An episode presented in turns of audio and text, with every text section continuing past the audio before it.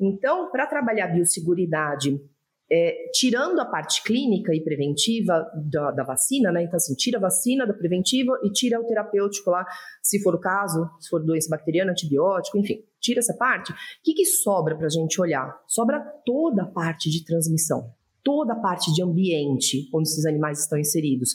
Então, assim, você tem que fazer o diagnóstico, tem que saber qual agente está circulando para escolher, obviamente, a terapêutica certa, e a vacina certa. Mas só isso não vai resolver o seu problema dentro da granja ou de qualquer população animal.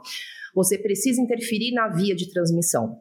E aí, que, é, que eu acho que é o pulo do gato, que as pessoas ficam muito preocupadas ali em definir o tratamento e a vacina e esquecem dessa outra parte.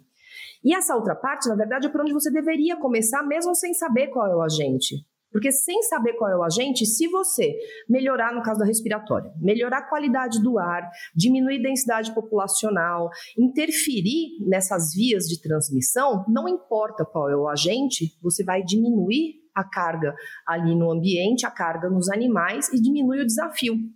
Enquanto isso, você vai descobrindo qual que é o problema para entrar com o tratamento certo, para entrar com a vacina certa. E vacina para o próximo lote, né? Esse já foi.